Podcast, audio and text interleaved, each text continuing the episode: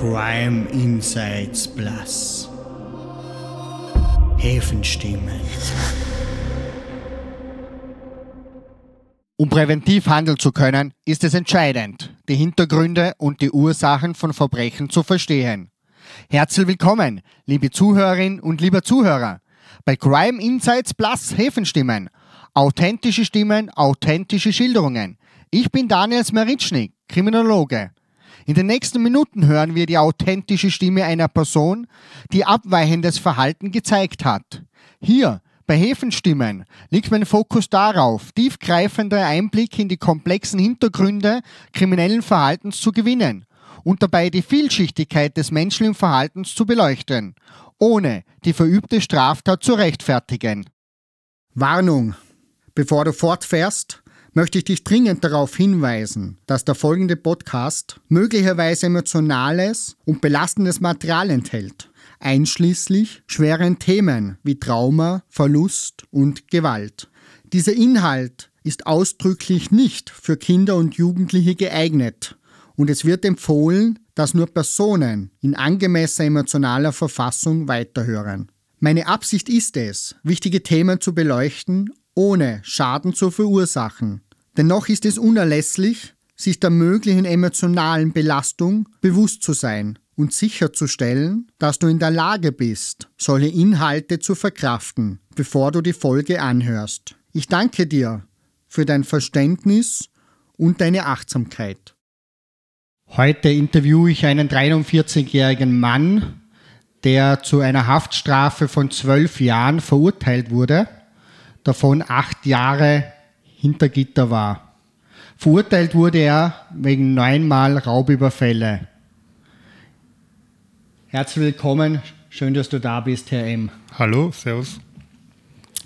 Ich darf mal beginnen. Damals, als du verurteilt worden bist, das heißt, wir sprechen hier nicht vom, vom Wiener Bereich, sondern vom Landbereich, ein Landesgericht, das sich im ländlichen Bereich befindet, wo du damals verurteilt worden bis an diesem Tag. Kannst du mal schildern, wie du dein Urteil aufgefasst hast, was du gefühlt hast und wie du das angenommen hast?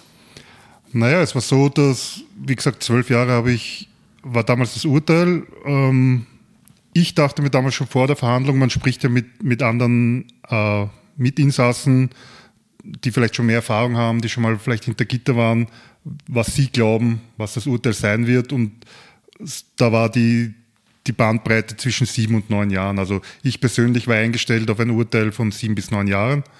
Und als ich dann zwölf Jahre, als der Richter dann zwölf Jahre ausgesprochen hat, war ich schon geschockt. Also ich habe gedacht, pff, das wird jetzt, das wird jetzt zart. Aber ich glaube schon, dass ich es recht schnell angenommen habe dann, weil es hilfte nichts, jetzt da zu protestieren, sich aufzuregen. Ja, so war das für mich. Also es war nicht das Urteil, was ich mir erwartet oder was ich geglaubt hätte, dass ich bekommen werde, weil mir auch die Anwälte gesagt haben oder der, An der, der Pflichtverteidiger, den ich gehabt habe, den ich einmal gesehen habe, ähm, der auch gesagt hat, naja, es wird so unter zehn Jahren sein. Darum habe ich, hab ich mit dem gerechnet und als ich dann zwölf bekommen habe, war ich erstmals natürlich geschockt, aber ja, ich habe, glaube ich, das recht schnell dann angenommen, weil es, wie gesagt, ich, für mich hat es hätte es keinen Sinn gehabt, jetzt da großartig zu protestieren oder sich aufzuregen. Kannst du das Nachhinein auch beschreiben, was du damals gefühlt hast? Das heißt, du stehst schon als, als Verurteilter denn da. Das heißt, der Richter verkündet das Urteil. Und als du dir die Zahl dann gehört hast, was ist da in deinem Kopf durchgegangen? Was hast du gefühlt? Eigentlich nichts. Also ich wollte da eigentlich so schnell wie möglich dann raus aus dem Gerichtssaal und wieder zurück in meine Zelle das war, dass ich einfach meine Ruhe habe. Aber so jetzt gefühlt wüsste ich jetzt nichts mehr. Und wie ist dir dann in der Zelle gegangen, wenn du, wo du dann alleine warst? Ja, scheiße, wenn du weißt, dass du jetzt da zwölf Jahre oder ich habe dann schon natürlich schnell gehofft, dass ich ein Drittel bekommen wäre, also acht Jahre, dass du jetzt die nächsten acht Jahre in einer Zelle sitzt, im Gefängnis, ähm, geht es natürlich nicht gut, ne? Kannst du das beschreiben ein bisschen, was, was, du, was man da fühlt oder was, was geht einem durch den Kopf? Hm, ich, Kann man sowas beschreiben? Ich, ich könnte es jetzt nicht beschreiben, vielleicht können das andere. Ich, ich kann mich auch nicht mehr erinnern so richtig. Also ich weiß noch den Urteilsspruch, aber was danach gegangen, was danach war, ich kann mich jetzt nicht mehr daran erinnern. Also ich versuche das vielleicht auch zu verdrängen, aber mir würde jetzt nichts einfallen. Du bist eben dann wegen neunfacher Raub verurteilt worden. Kannst du ein bisschen was über die Verhandlung schildern? Wie hat das stattgefunden? Sind da die Zeugen dann äh, einvernommen worden oder als Zeuge verhört worden? Ja, also es war so, dass ich gleich einmal ähm, schon überrascht war, weil äh, man sitzt ja vor dem Richter. Es gibt, bei mir waren zwei, äh, zwei Hauptrichter und zwei Schöffenrichter, also zwei, also zwei Leute aus dem zivilen Leben. Dann links von mir ist gesessen die Staatsanwältin, rechts der, mein Anwalt und was ich schon befremdlich gefunden habe, ist, dass zum Beispiel auf der Anklagebank ähm, die Vertreter der Versicherungen waren von den Banken. Also die Banken, die ich ausgehabt habe, sind natürlich versichert, die haben das Geld von den Versicherungen bekommen. Und auf der Anklagebank neben Staatsanwalt sind einmal die zwei äh, Vertreter von den Versicherungen gestanden. Das hat mich schon mal sehr verwundert, weil ich meine, dass die dort nichts verloren haben. Ähm, dann war der erste Spruch, den ich vom Richter gehört habe damals, dass ich mich glücklich schätzen kann, dass man nicht jede, jeden einzelnen Raub einzeln verhandelt, weil sonst wird man mich für ewig wegsperren quasi. Da habe ich auch gleich mal geschluckt und habe mir gedacht, pff, das wird sicher nicht so lustig werden jetzt. Ähm, dann sind halt, viel kann ich mich da nicht mehr erinnern, was geredet worden ist. Ich, ich bin halt befragt worden, warum, weshalb ich das alles gemacht habe. Dann ähm, bin ich hinter einer Glaswand geführt worden bei der Einvernahme der Zeugen. Man hat auch immer die Zeugen gefragt, ob, ich, ob sie sich sicher fühlen im Raum mit mir oder ob ich den Raum verlassen soll. Da hat eigentlich keiner was gesagt, dass ich gehen sollte. Und das nächste Mal, wo ich dann geschluckt habe, war bei einer, einer Befragung einer Zeugin, wo der Richter gefragt hat, ob die Zeugin, also ob die, das Opfer quasi, die Bankangestellte Angst gehabt hat, hat sie gesagt, naja, Wohl hat sie sich nicht gefühlt, aber Angst hat sie keine gehabt, wo sie der Richter dann auch unterbrochen hat und gesagt hat, ähm, naja, sie hat ja keine Ahnung, sie muss Angst gehabt haben, wo ich mir auch gedacht habe, ui, das, das, das kann nicht so, so gut enden, wie ich es glaube. Also mit einer niedrigeren Haftstrafe habe ich da dann eigentlich schon abgeschrieben, aber zwölf Jahre, wie gesagt, habe ich damals, habe ich da auch noch immer nicht geglaubt. Ja. Du hast irgendwie gesagt, schon neun Raubüberfälle begangen. Sind das alles Banken gewesen, oder? Alles Banken, alles im, in, im Niederösterreich, also alles im ländlichen Bereich. Und ja, alles Banken. Äh, Herr M., vielleicht möchtest du schon mal ganz kurz schildern, wie du damals aufgewachsen bist. Wie ist denn deine Kindheit verlaufen? Also, ich bin eigentlich ganz bürgerlich aufgewachsen. Ähm, schöne Kindheit gehabt. Mir hat dann nichts gefehlt weder materiell noch, noch also es hat mir nie gefehlt an Liebe oder an Zuneigung. Ähm, unbeschwerte Kindheit, ähm, viel gereist mit, mit, mit meiner Mutter, äh, viel erlebt. Also beste Kindheit ever, würde ich mal so sagen. Ähm, danach Schule war auch eigentlich war immer beliebt und, und, und anerkannt in der Schule. War, natürlich, war kein Einserschüler, aber ich habe mich immer gut gehalten. Danach Lehre mit, okay, ja, und also ich, ich, ich wüsste jetzt nichts, was ich in meiner Kindheit hätte vermissen können. Bist du mit beiden Elternteilen Nein, aufgewachsen? Also mein, ich habe meinen Vater nie kennengelernt. Also der ist mit, ich schätze mal mit zwei oder so, ist er dann irgendwann mal gegangen. Und bin dann bei meiner Mutter aufgewachsen und hatte nie Kontakt mit meinem Vater. Würdest du nachhinein sagen, dass da was gefehlt hat? Oder? Mir nicht. Also ich kenne es natürlich nicht anders, darum kann ich das nicht beurteilen, aber ähm, ich wüsste jetzt nicht, was mir gefehlt hätte. Das heißt, du bist aufgewachsen ohne männliche Bezugsperson? Ja, das stimmt. Okay, das heißt, nur die Mama war da? Ja, und, und meine Tanten und Onkeln und Oma und so, aber ohne, ohne männliche Bezugsperson im Haushalt, ja. Hm. Bist du Einzelkind oder? Nein, ich habe einen jüngeren Bruder, also einen Halbbruder. Ja. Halbbruder. Halbbruder. Das heißt, der ist dann entstanden, wer, äh, das heißt, das war dann eine männliche Person im Haushalt? Nein, oder? das war auch nur eine Affäre, würde ich jetzt mal so sagen, oder wie man es auch sagen möchte. Und ich kenne auch den Vater von meinem Bruder nicht. Nein. Und der Bruder, ihr seid aber zusammen aufgewachsen? Wir sind dann? zusammen aufgewachsen, ja. Mit der Mama zusammen? Genau. Das heißt, ihr seid dann viel verreist? Viel verreist, also im, im, im Sommer Spanien, Griechenland, Türkei, Ägypten, Tunesien, solche Geschichten, Amerika, im Winter ähm, Skifahren, Salzburg und dann so auch noch so Ferienlager und solche Sachen. Ja. Du bist dann damals im Kindergarten vermutlich und dann einmal eingeschult worden, das heißt in die, in die Volksschule damals genannt. Genau, ja. Hat es da irgendwie Auffälligkeiten gegeben oder Nie, irgendwie? eigentlich überhaupt nicht, gar nicht. Das heißt, du hast dann auch die Hauptschule absolviert Ja, und auch anschließend dort und danach eine HTL, das neunte Schuljahr. Da habe ich mir halt dann schon recht schwer dann, weil ich eigentlich recht faul war vom Lernen her. Und darum nur ein Jahr. Also ich habe es zwar positiv abgeschlossen, aber es war dann schon eher knapp alles. Wie ging es dann weiter in deinem Leben? Dann nach dem neunten Schuljahr Lehre als Betriebselektriker für dreieinhalb Jahre. Ähm, da ist dann wieder recht gegangen, auch mit den Noten war ich dann wieder besser. Und nach der, nach der Lehre Bundesheer. Also äh, damals waren es acht Monate Bundesheer und dann zurück in den Betrieb, wo ich die Lehre gemacht habe und habe dort gearbeitet im, im Qualitätsbereich. Gab es zwischen der, der Jugendzeit und der Bundesheerzeit irgendwie schon mal Auffälligkeiten in irgendeiner Art und Weise? Jetzt nichts, also keine, keine Schlägereien, keine Drogen.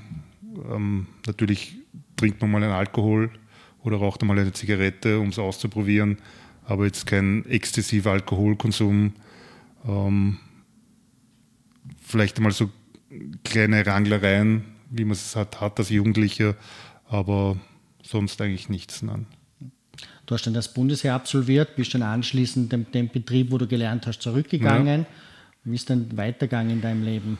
Naja, der, dort, wo ich gearbeitet habe, war ich ein super, super Arbeitsgeber. Also ich habe gut verdient, interessante Arbeit, jetzt auch nicht anstrengend. Ich habe mich mit den Kollegen gut verstanden. Also nichts, über was man sich beschweren könnte. Nur irgendwann denkt man dann nach fünf, sechs Jahren, möchte ich das jetzt noch 20 Jahre machen oder 25 Jahre. Ist es das, was, das kann es ja nicht sein, dass ich jetzt dann, oder so habe ich mir damals gedacht, dass ich das die nächsten 25 oder vielleicht sogar noch länger Jahre mache. Ja, ich war damals dann, nach, wie ich dann gekündigt habe in der Firma, war ich 26. Wenn man jetzt sagt, okay, man arbeitet bis 66 oder 65, wären das noch 40 Jahre gewesen und ich wollte das einfach nicht. Ich habe mir nicht gedacht, dass ich das jetzt noch 40 Jahre machen muss.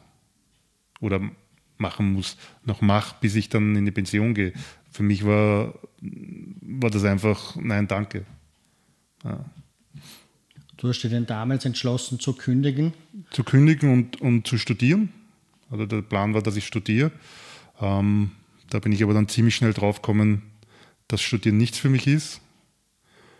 Und dann habe ich einmal nichts gemacht. Also ich habe dann nach einem halben, dreiviertel Jahr gesagt, okay, studieren tue ich nicht mehr. Ich war damals auch zu stolz, wieder zu sagen, okay, ich möchte, gehe wieder zurück in die Firma. Und habe einfach nichts gemacht, in den Tag hineingelebt. Ähm, finanziell ist mir damals noch recht gut gegangen. Und ja. Warst du selber enttäuscht auf dich, weil du dann das Studieren äh, unterlassen hast? Ähm, jetzt im Nachhinein natürlich schon. Also es gibt halt, wenn man was nicht kann, äh, ist es ja nicht so schlimm, meiner Meinung nach. Wenn man alles, wenn man probiert, dass man alles, was man kann, da reingibt und es funktioniert nicht, dann funktioniert es nicht. Aber ich glaube schon, dass ich nicht zu dumm bin zum Studieren, nur einfach nicht die Energie und den Arsch hochgekriegt habe, dass ich es halt wirklich durchziehe. Und darum ärgert mich das schon, ja.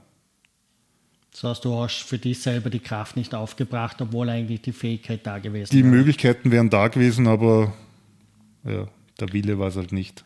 Und du sagst, so wie du jetzt das gemeint hast, wenn jemand jetzt Sänger werden will, aber die Begabung nicht hat, dann kann es nicht funktionieren. Das nein, nein, also, also ich bin jetzt kein Sänger. Nein, ja. ich nehme es jetzt mal als ja, Beispiel. als Beispiel. Ja, ja. Ähm, es gibt Leute, die alles probieren, um Sänger zu werden und das geht nicht. Die können sich nichts vorwerfen. Ja, aber wenn einer das Potenzial hat, Sänger zu werden und sagt, er möchte Sänger werden, aber tut nichts dafür und, und gibt es dann auf, dann, dann ärgert mich das selber. Weil mich, mich, mich persönlich ärgern ja Leute, die unter ihrem Potenzial bleiben. Aber ich bin ja selber auch einer davon. Also nicht überall, aber in gewissen Dingen bin ich halt auch jemand gewesen oder vielleicht noch immer, der unter dem Potenzial ist, das er haben könnte. Also jetzt in meinem Beispiel, es wäre nicht notwendig gewesen, dass ich jemals ins Gefängnis gehe oder dass ich jemals eine Bank ausraube. Und das ärgert mich natürlich schon, weil ich halt unter meinen Möglichkeiten geblieben bin. Geblieben bist oder immer noch bist? Ich arbeite daran, dass sich das jetzt ändert. Und wie bist du denn oder wie gehst du das an? Weil du jetzt sagst, du arbeitest Na, dran. Ich, ich, ähm, jetzt im Moment mache ich gerade eine Ausbildung, wieder eine, also eine Intensivausbildung in einer anderen Berufssparte. Und sobald die fertig ist, das ist hoffentlich nächstes Jahr, ähm, möchte ich mich weiter fortbilden noch. Also ich möchte jetzt später aber doch noch mein Leben umkrempeln und was aus meinem Leben machen. Das ist das Ziel. Wie es weitergeht, kann man halt natürlich nie voraussagen, aber der Plan und der Ziel und die Motivation dafür sind da. Verstehe es richtig, dass du dein, aus deiner Sicht dein Potenzial nicht ausgeschöpft Absolut hast? Absolut nicht. Absolut nicht. Und dass es aber wichtig ist für jeden Menschen, dass er sein Potenzial Aus meiner ausschöpft. Sicht schon. Also wie, wie das andere Leute sehen, kann ich natürlich nicht beurteilen.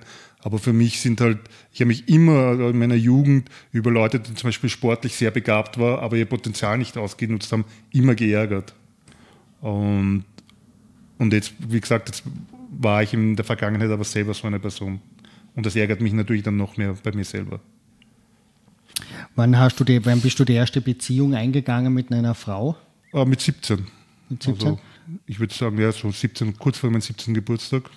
Aber ich habe, ähm, waren eigentlich immer nur recht kurz, kurzweilige Beziehungen, also halbes Jahr, dreiviertel Jahr, solche Sachen.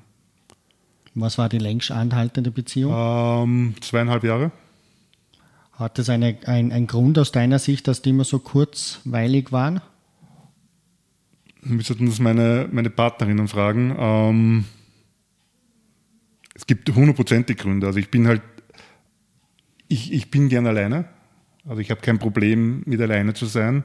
Ähm, nachdem ich von zu Hause ausgezogen bin, war ich auch alleine in einer Wohnung und ich habe halt schwerer getan, wenn jetzt wer da ist. Weil wenn ich gehen will, gehe ich ganz einfach.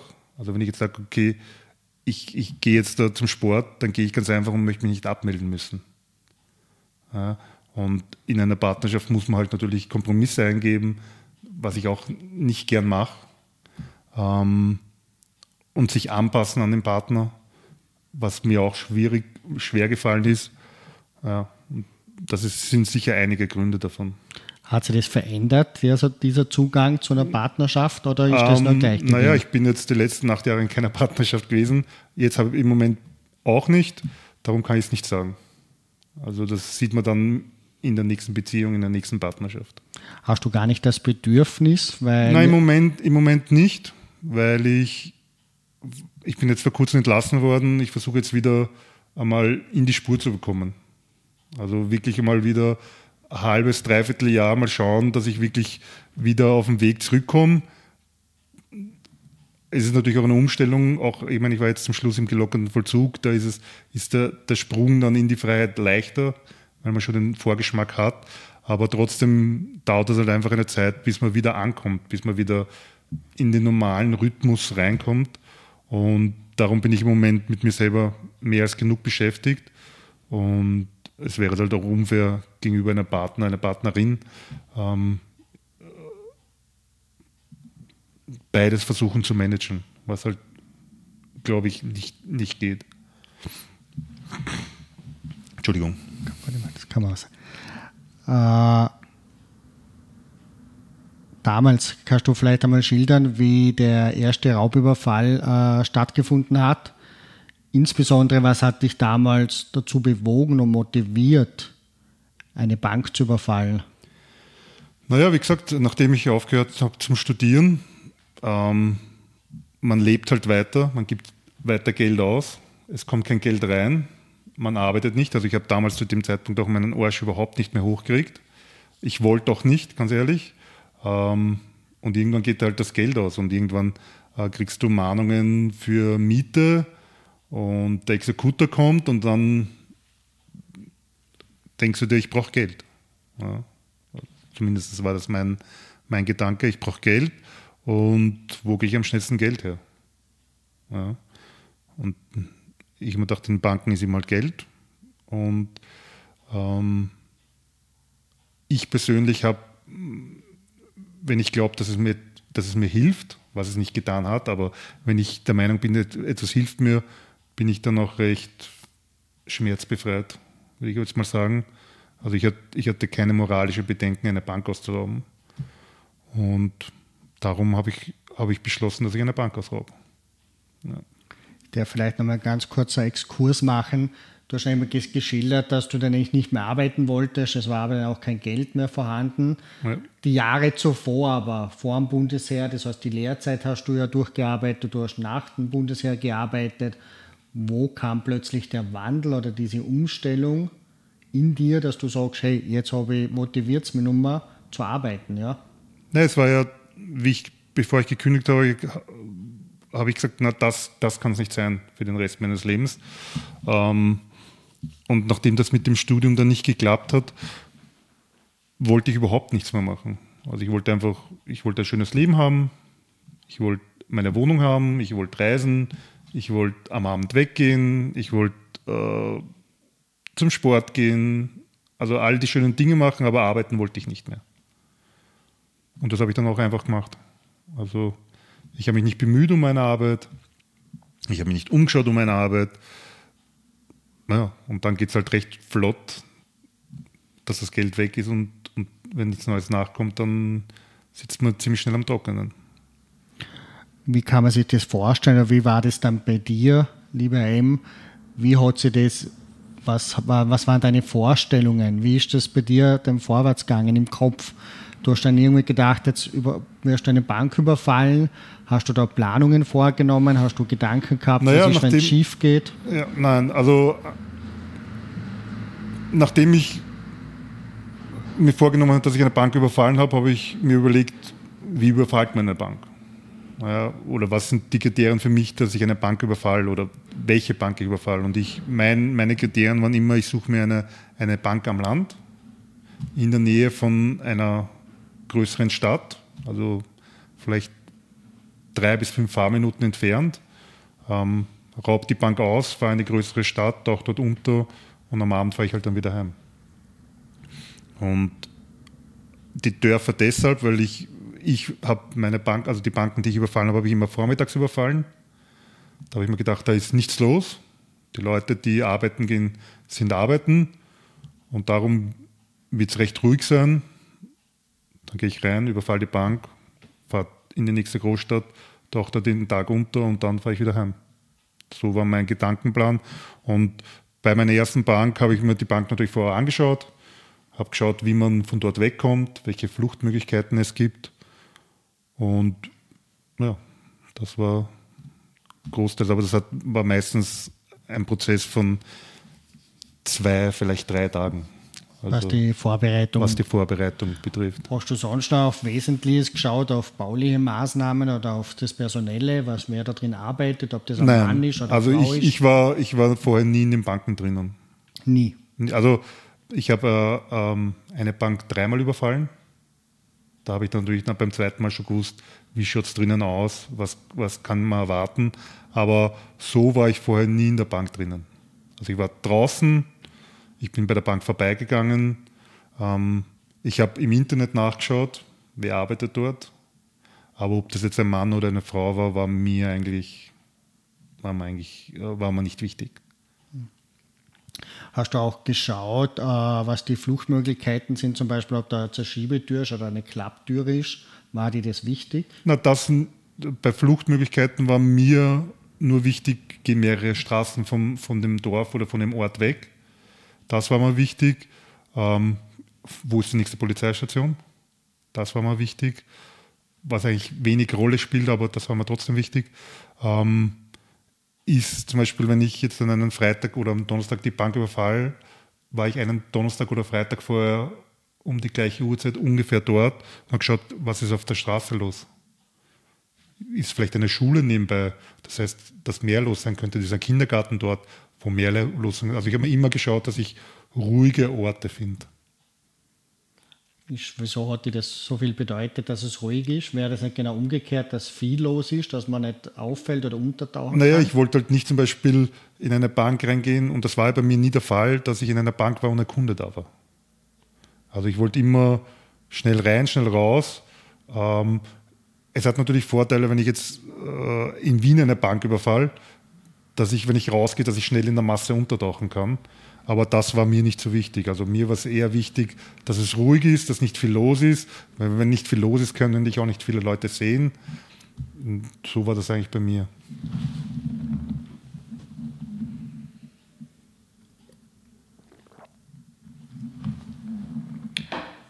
Du hast jetzt geschildert, dass es dir, dass du ein bisschen geachtet hast, aber Polizeistation, das heißt, eine Inspektion in der Nähe ist. Du sagst aber auf der anderen Seite war es dann doch nicht so wichtig. Was ist, wenn einer in der Nähe gewesen wäre oder was hätte das für einen Unterschied gemacht für dich? Naja, ähm, es gibt ja oft Polizeistationen, wo dann nur eine Person drinnen ist, weil die anderen, weil die Polizisten halt in der Gegend herumfahren. Und das heißt ja nicht nur, weil in einem Umkreis von 10 Kilometer keine Polizeistation ist, dass nicht gerade durch einen blöden Zufall äh, Polizeistreife 500 Meter weit weg ist, wenn du eine Bank überfallst. Ja, also man muss den Teufel natürlich nicht an die Wand malen, also äh, ähm, herausfordern, indem man direkt neben einer Polizeistation eine Bank überfällt. Aber wenn jetzt da zwei Ortschaften weiter eine, eine Polizeistation ist, war mir das auch nicht so wichtig. Aber halt im gleichen Ort ist es halt blöd für mich gewesen. Du bist dann immer geflüchtet mit dem Fahrzeug? Immer mit dem Fahrzeug. Also ich habe das Fahrzeug immer zwei Ecken weiter geparkt, also nicht direkt vor der Bank, sondern dass man halt zweimal um die Ecke gehen muss, dass das halt auch niemand sieht und bin dann immer mit dem Fahrzeug geflüchtet, ja. Das heißt, da ist darum gegangen, dass dein Kennzeichen nicht notiert wird oder nicht wiedergegeben werden kann. Ja, ich war ja immer mit meinem eigenen Auto unterwegs. Ich habe auch keine Kennzeichen gestohlen und, und falsche oder falsche Kennzeichen draufgegeben, sondern immer mit meinem Fahrzeug, mit meinen Kennzeichen war ich immer unterwegs, ja.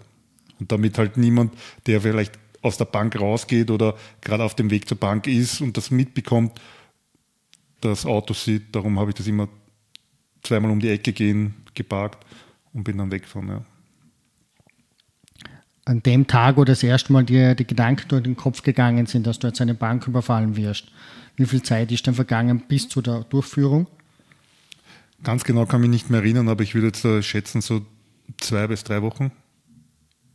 Also von, okay, Banküberfall macht Sinn für mich, ähm, bis zum tatsächlichen Banküberfall zwei, vielleicht drei Wochen. Wieso hat das denn hat das dich noch ein bisschen gezögert oder war naja, das ist natürlich, ist, natürlich ist es eine Hemmschwelle. Ja, also man, man geht natürlich auch die Sachen durch, was passiert, wenn sie dich erwischen. Zahlt sie sich aus? Ähm, Gibt es vielleicht andere Möglichkeiten noch? Man, das war ja nicht so, okay, ich, in der Bank ist ja Geld, ich überfalle die jetzt, super als Dings, sondern man geht natürlich auch noch andere Optionen durch. Und darum hat das dann zwei bis drei Wochen noch gedauert, bis ich es dann wirklich gemacht habe. Und du sagst eben die Hemmschwelle, da auch eben die Gedanken, was die Konsequenzen sind, was, wenn es die erwischen. Äh, was ist da in dir vorgegangen? Was waren deine Gedanken dies, in diesem Zusammenhang? Naja, äh, ich habe das recht schnell dann wieder verdrängt. Also nachdem ich dann wirklich bereit war, unter Anführungszeichen diese Bank über, zu überfallen, waren die Konsequenzen dann weggewischt. Weil jeder, der was macht, meiner Meinung nach, glaubt er, dass er das Richtige macht. Auch wenn es das Falsche ist, in dem Moment glaubt er, dass das für ihn persönlich die beste Option ist. Und darum nimmt er dann natürlich auch die Konsequenzen oder die Risiken in Kauf. Wieso glaubst du, ist das so? Hat das mit, mit Verzweiflung zu tun oder wieso ist das? Wieso verdrängt man das so? Weil man weiß ja, wenn man erwischt wird, wird man eingesperrt, ja. Und Weil, also bei mir ist es so, dass für mich persönlich waren damals die Gedankengänge, die unter Anführungszeichen positiven Sachen überwiegen die negativen Sachen. Also, dass ich finanziell unabhängig bin, dass ich keine finanziellen Probleme habe, ähm, überwiegt das Risiko, dass ich erwischt werde. Und darum habe ich es gemacht. an dem Tag, wo du der erste Raubüberfall begangen hast, du bist ganz normal aufgestanden, hast den Entschluss getroffen, heute jetzt werde ich eine Bank überfallen. Nein, das war nicht aufstehen, ah, heute überfalle ich die Bank, sondern ich glaube, der erste Banküberfall war an einem Freitag. Dann habe ich gesagt, am Mittwoch habe ich gesagt, okay, am Freitag überfalle ich eine Bank. Dann habe ich mich noch vorbereitet. Ich bin nochmal die Fluchtwege durch, durchgegangen, nochmal abgefahren, ähm, habe mir das Gewand hergerichtet, quasi, äh, dass ich anziehen werde. Ähm, bin nochmal durchgegangen, was ich nach dem Banküberfall mache. Ja, dann natürlich vor dem Banküberfall, also Mittwoch entschlossen, am Freitag überfalle ich eine Bank. Ähm, von Donnerstag auf Freitag natürlich sehr wenig geschlafen, weil du natürlich super, super nervös bist. Ja. Dann stehst du halt auf, richtest alles her und fährst los. Und war da nie der Zweifel noch da in der Nacht, oder weil du gesagt hast, du hast nicht, nicht so gut schlafen können vom ersten Raubüberfall, dass irgendwie dann äh, jemand sagt, dein Unterbewusstsein oder dein Bewusstsein oder irgendjemand dein Bauchgefühl sagt, hey, tu das nicht? Ja, es war schon so, dass muss es jetzt wirklich sein? Also die Gedankengänge, muss es jetzt wirklich sein? Magst du es wirklich machen? Aber wie wir sehen, habe ich es dann gemacht. Du bist an dem Tag, das heißt, wieso genau am Freitag, wieso nicht am anderen Wochentag? Das kann ich jetzt gar nicht sagen. Also ich, alle meine Banküberfälle, die ich gemacht habe, waren weder, entweder am Donnerstag oder am Freitag. Warum das so ist? Vielleicht habe ich mir gedacht, dass da mehr Geld in der Bank ist, weil sie vielleicht noch die Bankomaten befüllen vor dem Wochenende. Aber warum wirklich, kann ich nicht sagen. Wie können wir uns das vorstellen? Du bist an dem ersten Tag, der, beim ersten Raubüberfall, bist du dem Auto dorthin gefahren. Du warst so mit, mit der Umgebung vertraut, weil du ja schon abgefahren bist und dich vertraut gemacht hast. Heißt, du hast das Fahrzeug dort abgestellt und bist dann direkt in die Bank rein oder hast du nochmal gezögert? Ja, also ich bin Richtung Bank gegangen, also ich habe das Auto abgestellt, bin Richtung Bank gegangen, bin nochmal umdreht, bin nochmal mit dem Auto weggefahren, weil ich es eigentlich nicht machen wollte. Dann nochmal um und um gefahren, dann wieder abgestellt und dann bin ich zur Bank hin, habe mich auf dem Weg zur Bank, habe ich mal Handschuhe anzogen, habe mich maskiert und bin dann in die Bank reingegangen und dann äh, rennt das eigentlich, obwohl ich es noch nie gemacht habe, irgendwie automatisch ab.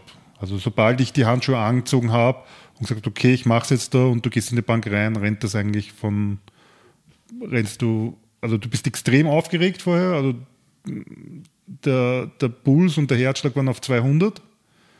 Dann während dem Banküberfall ist es komplett ruhig, also es ist bei mir immer komplett ruhig abgelaufen und sobald ich die Bank verlassen habe, ist dann wieder der Adrenalin so, das Adrenalinspiegel so angestiegen, das mich halbert umgehauen hat, aber dann ist Auto und dann weg. Ja. Das heißt, du bist nicht beim ersten Raubüberfall nicht gezielt rein, sondern hast dann nochmal umgedreht, immer. bist nochmal zum Oder Auto. fast immer. Das heißt, okay, das heißt bei jedem Raubüberfall. Fast immer. Also es war, ich habe mir nach jedem Bank, nach jedem Raub habe ich gesagt, ich mache das nie wieder, weil es einfach zu stressig ist und weil es sich einfach nicht auszahlt. Habe ich nach jedem gesagt. Aber Das heißt, es hat keinen Überfall gegeben von den neuen, wo du wirklich explizit hingefahren bist und direkt rein bist. Das hat es nie gegeben. nein. Also Das ich heißt, habe immer mit Verzögerung. immer mit Verzögerung bei mir, soweit ich mich erinnern kann. Also, dass ich jetzt wirklich einfach hingefahren bin, ausgestiegen bin und das wie, als wäre es ein Einkauf gewesen wäre, das hat es nie gegeben. Also es war immer, immer Stress, immer Aufregung, immer Nervös Nervosität, also das komplette Programm vor und nach dem Banküberfall. Also es ist wirklich, es, wenn man im, in die Bank reingeht und den, den Banküberfall beginnt, war es bei mir immer komplett ruhig und, und, und ganz normal, unter Anführungszeichen. Und sobald ich die Bank aber wieder verlassen habe, ist dann wieder das komplette Notprogramm vom Körper gefahren, also mit extremen Adrenalinüberschuss und nervös, nervös wieder und aufgeregt und zittrige Knie, das komplette Programm. Ja. Oh, warst du damals bewaffnet? Ich war beim, bei den, also von den neuen Banküberfällen habe ich viermal eine Airsoft-Pistole gehabt. Ähm, einmal ein Schraubenzieher, einmal ein Pfefferspray, Klappmesser, Teleskopstab. Also jetzt eine scharfe Schusswaffe nicht, aber wie gesagt, ein Messer zählt als Waffe, Schraubenzieher zählt als Waffe, Pfefferspray zählt als Waffe, Teleskopstab zählt als Waffe. Ähm, die Airsoft-Pistolen sind, glaube ich, nicht als Waffe. Also ja. Beim ersten Raubüberfall, was hattest du dort? Airsoft. Airsoft. Also eine Ja. BB-Gun. Das heißt, du bist dann damals dann gezögert dort rein. Hast, wie hat's denn? Das heißt, du bist direkt auf den Dresden zugegangen. Nein, also ich bin rein in die Bank. Am Dresen war keiner. Und links auf so einem Schreibtisch ist eine Dame gesessen. Habe dann die Waffe gezogen, habe gesagt, das ist ein Überfall. Ähm, die ist, war natürlich schockiert. Ähm, ich hab, sie ist dann aufgestanden. Ich habe gesagt, sie soll rübergehen und den Tresor aufmachen. Sie hat den Tresor aufgemacht. Ich habe das Geld rausgenommen, dann die Kasse aufgemacht, das Geld rausgenommen. Dann habe ich, äh, hab ich gesagt, sie soll in ihr Büro gehen. Dann war sie im Büro, dann hab, da war da so ein Handy noch, das habe ich mitgenommen, das Büro zugemacht, das Handy auf den, auf den Tresen gelegt und bin gegangen. Wie kann man sich das vorstellen? Das heißt, du hast die Bank betreten, hast davor aber gar nicht reingeschaut, wer wo was steht, der Mitarbeiter. Das also ich habe nicht gewusst, ob da jetzt da eine Person drin steht oder, oder vier Personen. Das wusstest du bei keinem Das- der Raubüberfälle. Nein. Also ich habe bei, bei einer Bank, da habe ich mich halt vor beim im Internet ähm, informiert, da habe ich mir gedacht, da waren halt zwei Leute angegeben, die dort arbeiten. Darum habe ich damit zwei gerechnet zum Beispiel. Aber du weißt halt nie, ob jetzt ein Kunde drin ist oder ob vielleicht gerade ein Filialleiter von irgendeiner anderen Bank da ist, das weißt du halt nie. Aber ist das nicht riskant? Das heißt, der hat dich das nie verunsichert, weil du nicht weißt, wem du gegenüberstehst, dass du da irgendwie jetzt am Boden druckt wirst oder dass es da mutige Leute gibt, oder wie du sagst, zwei Filialleiter sind plötzlich da und die über, überwältigen ihn Na, also vor, vor Bankangestellten habe ich eigentlich nie Angst gehabt, hat, weil mein Ansatz war, äh, die sind geschult, dass die den Leuten das Geld geben, damit sie schnell wieder draußen sind. So habe ich mir gedacht, ob das wirklich so ist, weiß ich natürlich nicht. Aber ich habe immer gedacht, die wollen, dass ich so schnell wie möglich gehe. Wenn ich sage, ich möchte das Geld haben und, und bin bedrohlich, dann geben sie mir das Geld und dann gehe ich wieder. Und ich bin jetzt körperlich nicht schwach. Ähm, wenn jetzt da ein Kunde da gewesen wäre und, und hätte versucht, mich aufzuhalten, ich kann mich schon wehren. Ja. Das heißt, du hast damals schon die Statur gehabt wie jetzt, das heißt mit Bisschen Muskelmasse, noch, ja, ja. ein bisschen mehr sogar wie jetzt, okay. Das heißt, hast du da auch so ein bisschen Überkräfte gehabt in dem Moment, weil das Adrenalinstoß dazu kommt? Das kann ich nicht sagen, weil ich habe, wie gesagt, das ist immer recht ruhig abgelaufen. Also ich kann jetzt nicht sagen, ich wäre jetzt kräftiger gewesen oder, oder, oder irgendwie anders als sonst, weil ich es zum Glück nie rausfinden habe müssen.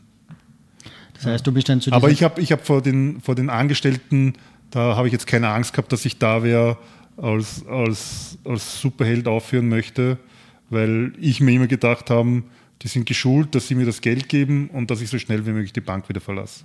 Das war mein Ansatz, darum habe ich da keine Sorgen gehabt. Wenn, hätte ich mehr Sorgen gehabt vor Zivilisten, die halt in, in der Bank sind.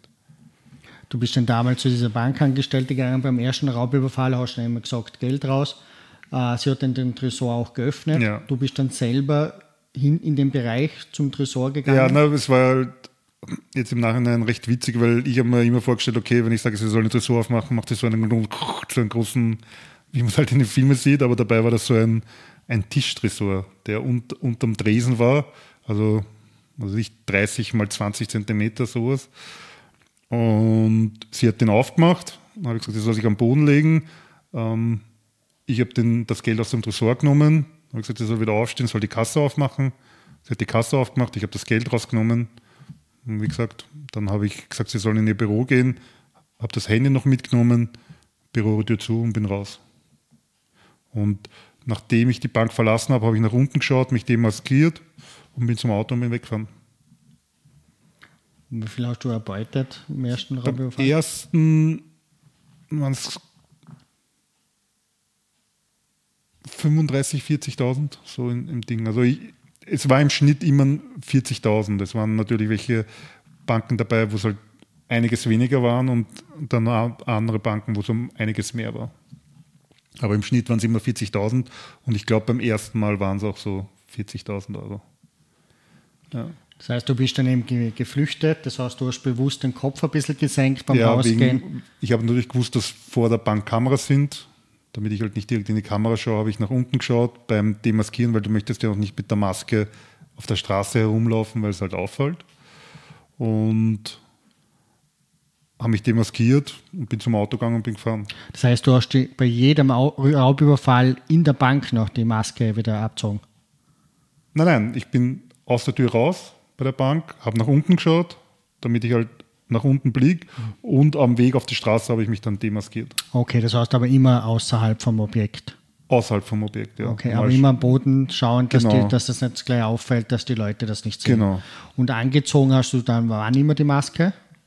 am Weg in die Bank schon rein. Auch das heißt, Also zum Beispiel, wenn jetzt da,